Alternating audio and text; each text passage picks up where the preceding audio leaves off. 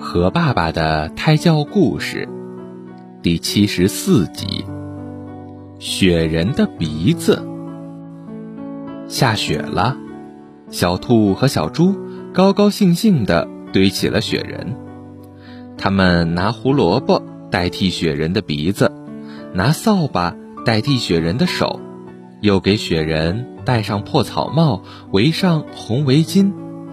一个大大的雪人很快就堆好了。小兔和小猪又开始堆第二个雪人。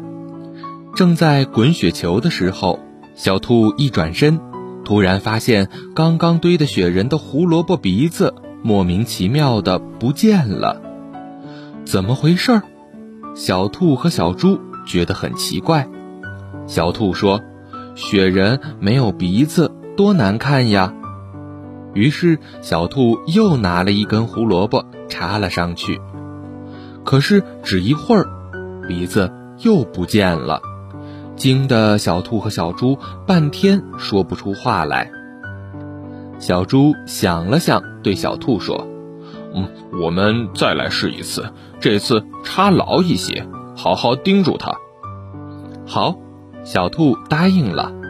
他们一起用力将最后一根胡萝卜插了上去，没想到的是，他们刚一松手，就看见鼻子在慢慢的往里缩，越缩越短，越缩越短，一会儿就不见了。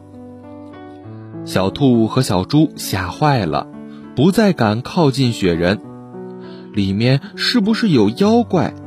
他们越想越怕，于是。撒腿就跑。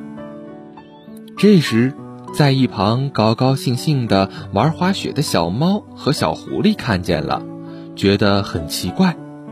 哎呀，小兔和小猪这是怎么了？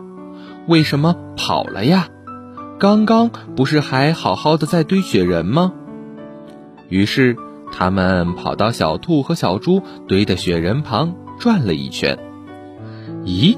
好像有动静，咔嚓咔嚓，他们壮着胆子一起将雪人挖出了一个很深的洞。